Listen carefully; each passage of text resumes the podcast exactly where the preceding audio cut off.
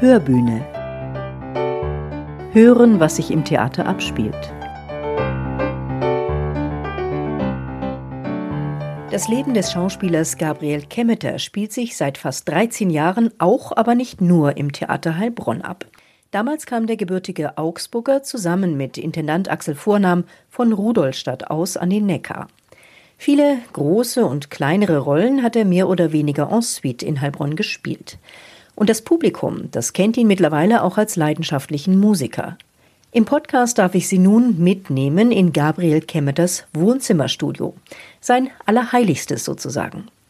Ich bin Katja Schlonski. Seien Sie herzlich willkommen. Es gibt da ein Stück aus dem vergangenen Frühjahr. Kurz nach dem Lockdown hat Gabriel Kemmeter es komponiert, getextet, gesungen, instrumentiert. So wie er es eben macht, wenn ihn Dinge beschäftigen.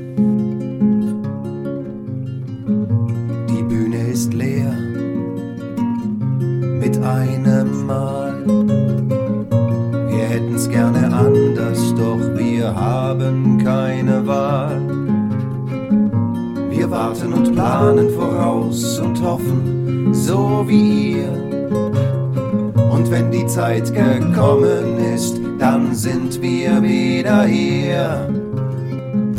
Wir machen mit Abstand das Beste aus dieser schweren Zeit. Und wenn's dann endlich weitergeht, dann stehen wir schon für euch bereit. Dann geht der Vorhang wieder auf das Spiel beginnt, es ist soweit. Wir machen mit Abstand das Beste aus dieser schweren Zeit. Wir machen das Beste. Seit dem März letzten Jahres, ich glaube, da hast du das geschrieben, das Stück. Was ist das Beste, was du daraus gemacht hast? Ich habe versucht, den Kopf nicht zu sehr sinken zu lassen, trotz der doch sehr trostlosen Situation und auch der trostlosen Zukunftsaussichten. Denn ich persönlich glaube jetzt nicht, dass es so schnell geht, dass wir wieder aufmachen dürfen. Und vor allem glaube ich nicht, dass es so schnell geht, dass wir wieder so Theater machen können, wie wir es hatten. Der Musiker Gabriel Kemmeter. Aber eben auch der Schauspieler. Warum hat er diesen Beruf gewählt? Erstens habe ich das Gefühl gemocht, Theater zu gucken. Wobei das ein Trugschluss war, denn Theater schauen fühlt sich immer komplett anders an als Theater machen. Das habe ich aber erst später gemerkt. Und der zweite Aspekt war, dass ich nach einem Beruf gesucht habe für mich, bei dem ich mir vorstellen könnte, den mein ganzes Leben zu machen. Und bei Theater gibt's einfach wahnsinnig viel Abwechslung. Es ist immer anders. Du hast immer andere Rollen, du hast immer andere Leute, mit denen du dich auseinandersetzt, immer andere Themen. Es ist ein wahnsinnig abwechslungsreicher Beruf. Und das hat mir daran gefallen. Du bist jetzt zwölf, bald 13 Jahre in Heilbronn. Wie geht's dir mittlerweile hier? Hast du dich eingelebt? Auf jeden Fall. Ich fühle mich vor allem am Haus sehr wohl.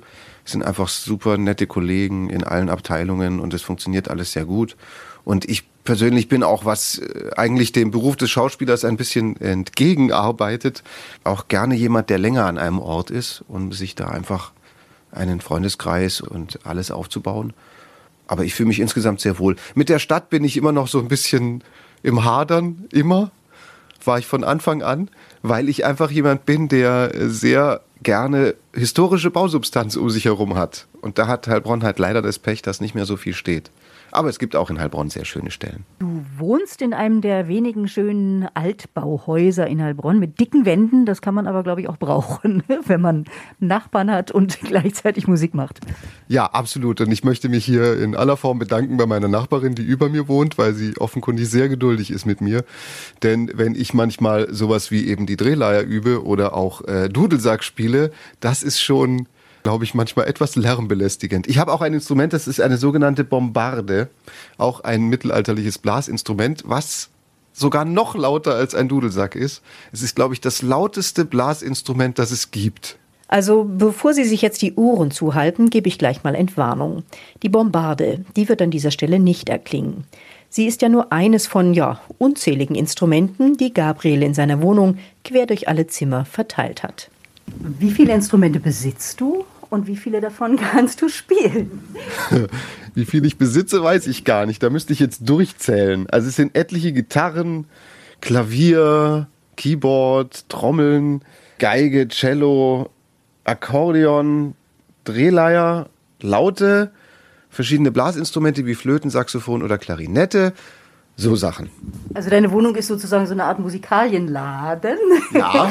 Und wie viele von den Instrumenten, die du jetzt aufgezählt hast, beherrschst du? Kein einziges.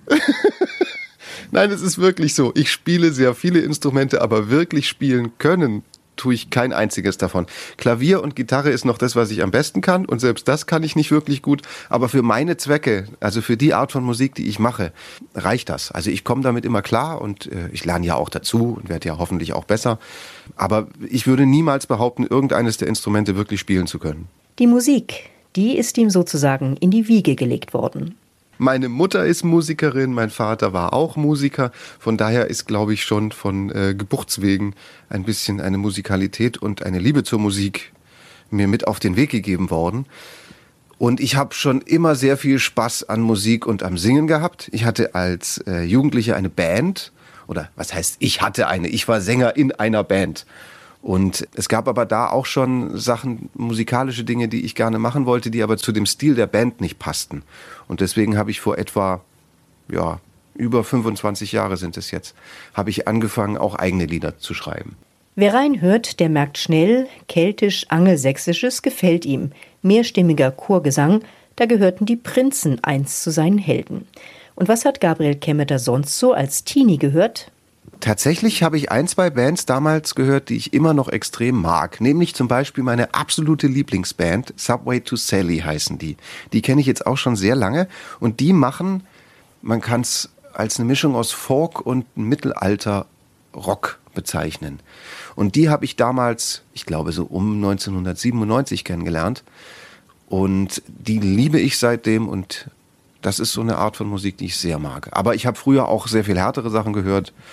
Heavy Metal habe ich viel gehört und Punk habe ich auch gehört, aber gleichzeitig auch immer zum Beispiel orchestrale Musik, Soundtracks von Filmen liebe ich sehr. Hans Zimmer Musik zum Beispiel mag ich sehr, sehr gern.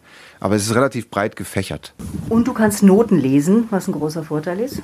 Ich kann Noten lesen, wenn ich mir ganz viel Mühe gebe und sie mir dann drunter schreibe. Also ich kann es schon, aber eigentlich nicht wirklich. Also ich kann jetzt nicht vom Blatt spielen oder so.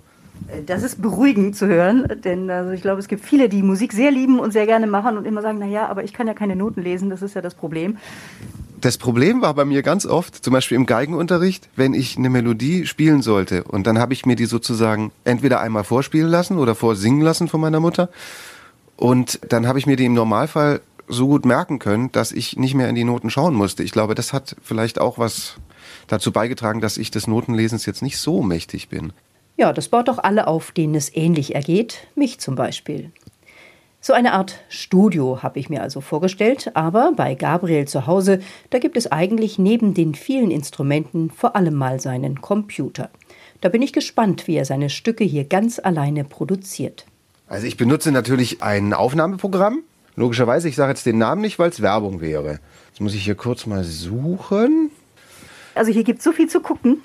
Ja, so. Jetzt. Also, das wäre jetzt sozusagen das geöffnete Programm und wie man hier sehen kann, gibt es sehr, sehr viele verschiedene Spuren, bei denen ich die verschiedenen Instrumente oder verschiedenen Stimmen nacheinander aufnehme. Das ist dann wie so ein, wie soll man das nennen, wie eine Art Pyramide. Es fängt mit der Basis an und dann kommen immer weitere Schichten oben drüber und am Schluss klingt es dann, äh, wenn es gut läuft, auch schön. Oh, da war ein Kuckuck. Oh, entschuldige, soll ich den ausmachen? Nein, ist gut. Also, das wäre jetzt einfach nur ein Geschwindigkeitsgeber. Ja? Also es würde anfangen mit einem einfach nur ein Tempo. Und dann käme eben zum Beispiel sowas wie Klatschen dazu oder Schnippen oder hier eine Triangel.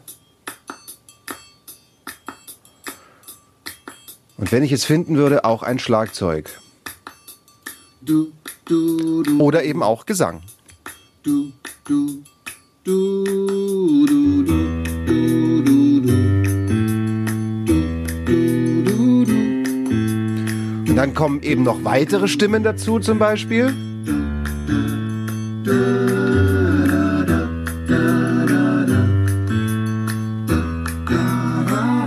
Wow, ich bin beeindruckt. Und zur Musik nimmt er dann auch noch Videos auf. Gabriel Kemmeter von oben, unten, hinten, vorne, seitlich an immer neuen Instrumenten. Da gibt's echt was zu gucken. Ja, ich versuche natürlich auch, äh, dass das hübsch wird und äh, da ein bisschen was äh, mit Schauwert zu erstellen sozusagen. Ich glaube, ich sitze jetzt sogar auf einem Stuhl, ne? der in einem Video eine Rolle spielt. Ja, ja, ganz genau. Das ist, der kam sogar schon mehrfach vor, der Stuhl. Der gute alte schwedische Stuhl. Da darf ich dann auch zunächst mal sitzen bleiben und dann erzählt er mir die Geschichte von seinem Lieblingsinstrument. Ja, ich habe über zehn Jahre mit mir gehadert, ob ich mir ein bestimmtes Instrument eben leisten soll. Das ist die Drehleier. Und nach zehn Jahren habe ich irgendwann gesagt, komm, jetzt, du denkst schon so viele Jahre drüber nach, jetzt kaufst du dir eine. Das Besondere ist, dass so eine Drehleier eben, so eine, die ich haben wollte, kommt nicht vom Fließband, sondern die wird extra für mich gebaut. Und dann habe ich bei einem Drehleierbauer, einem sehr bekannten in der Nähe von Leipzig, äh, die bestellt und eineinhalb Jahre drauf gewartet ja, dann so viel Geld dafür auszugeben, äh, da habe ich schon sehr mit mir gerungen. Aber ich bereue es keine Sekunde. Es ist ein wunderschönes Instrument. Diese Instrumente werden dann schon zu Schätzchen, ne? Absolut, absolut. Das sind meine kleinen Lieblinge. Zeigst du sie mir noch? Ja, ich kann dir die Drehler ja gerne noch zeigen. Ich würde sie natürlich auch gerne hören. Ich bringe sie dir. Ja, gut, ja. dann bleibe ich hier. Also, das hier ist eine Drehleier.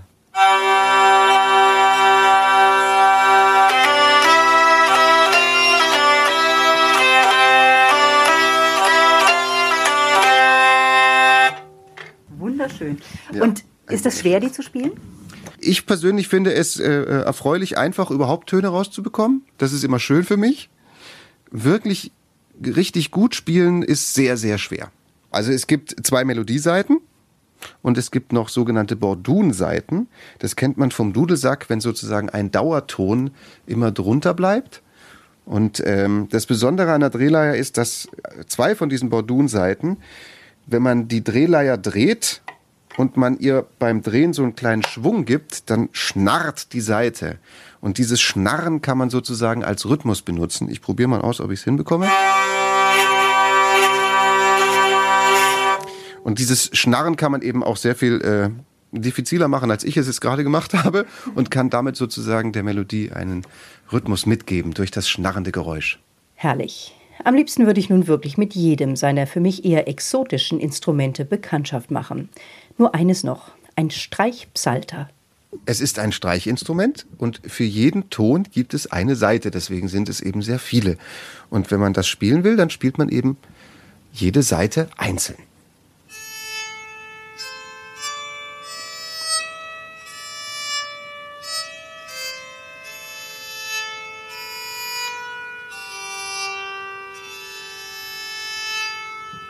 Feiner Klang. Da denkt man doch gleich an Hildegard von Bingen, oder? Wenn man sowas hört. Dass Gabriel Kemmeter auch eine Vorliebe für Märchen hat und diese Stoffe eben auch mit seinen Instrumenten vertont, scheint da nur folgerichtig. Auch hier nochmal ganz kurz reinhören. Bringt die Hexe, zündet die Feuer an, bringt die Hexe, sie hat es getan, bringt die Hexe man soll das Holz entzünden, sie soll brennen für ihre Sünden. Drei Liederabende hat er mittlerweile fürs Theater Heilbronn gestaltet. Zuletzt war Gabriel Kemmeter auch zusammen mit Stefan Eichberg bei einem Abend mit gecoverten Songs von Gundermann Krug, Gehen oder Bleiben, so der Titel, in der Regie von Frank Linert Montanelli zu hören und zu sehen. Immer, wenn es um Musik geht, ist er schwer gefragt. Seine Meinung dazu? Ich freue mich auch, wenn die Leute meine Musik mögen. Denn im Grunde genommen mache ich die Musik nur für mich selber. Also das ist eine Sache, die mir persönlich Freude macht. Und wenn andere Leute da auch noch Spaß dran haben, das ist wie so ein Bonus, der mich dann ganz besonders freut. Als nächstes steht nun Bunbury auf dem Probenplan und bis dahin, wie verbringt ein Schauspieler und Musiker mit quasi Berufsverbot seine Tage?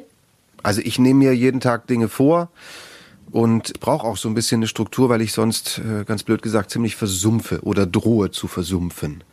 Das finde ich auch sehr wichtig. Ich versuche auch eben die Stücke, die wir jetzt auf Halde haben, präsent zu halten. Ich wiederhole die Texte, damit ich das nicht komplett vergesse. Ich Goldfisch.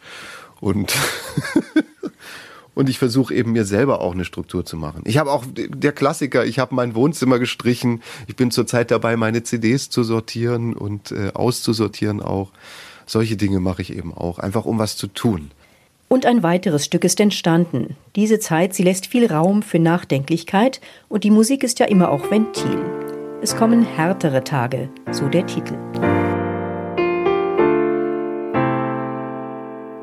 Es kommen härtere Tage.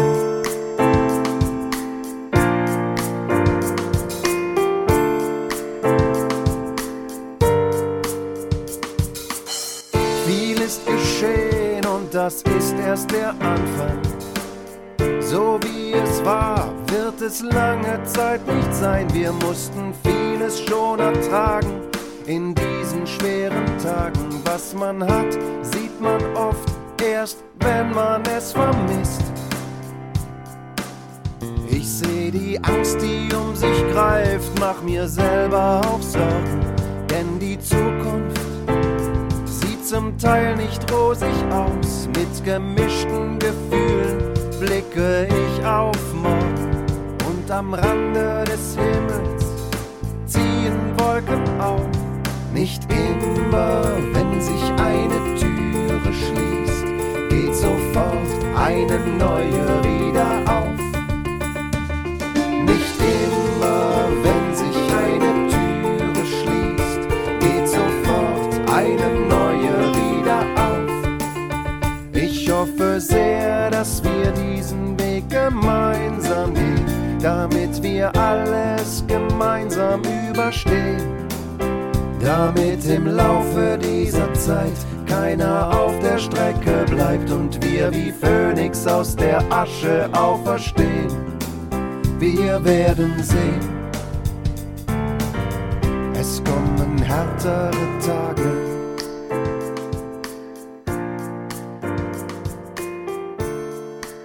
Auch wenn das nun ein bisschen abgegrabbelt ist, aber zum Schluss möchte ich doch nochmal die Wunschfee bemühen. Was würde sich Gabriel Kemmeter denn wünschen, wenn ich würde mir tatsächlich ein, eine gewisse äh, Rückkehr der Normalität sehr wünschen. Dass man sich eben mit Leuten wieder treffen kann, dass man Sachen unternehmen kann, dass wir wieder normal Theater spielen können. Das ist mir sehr, sehr wichtig. Und ich wünsche mir, dass, dass die Folgen von dieser ganzen Pandemie nicht zu stark werden. Ich bezweifle das leider ein bisschen. Ich befürchte, dass das noch sehr lange Folgen haben wird. Das fängt beim Finanziellen an und geht beim Seelischen bei vielen Leuten weiter und auch Existenzen, die eben kaputt gegangen sind. Und ich würde mir wünschen, dass das möglichst gut läuft und dass es bald wieder besser ist.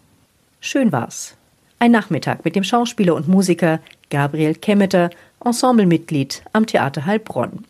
Ich hoffe, Sie hatten auch Spaß am Miterleben im Podcast. Machen Sie es gut, bis in zwei Wochen. Ihre Katja Schlonski.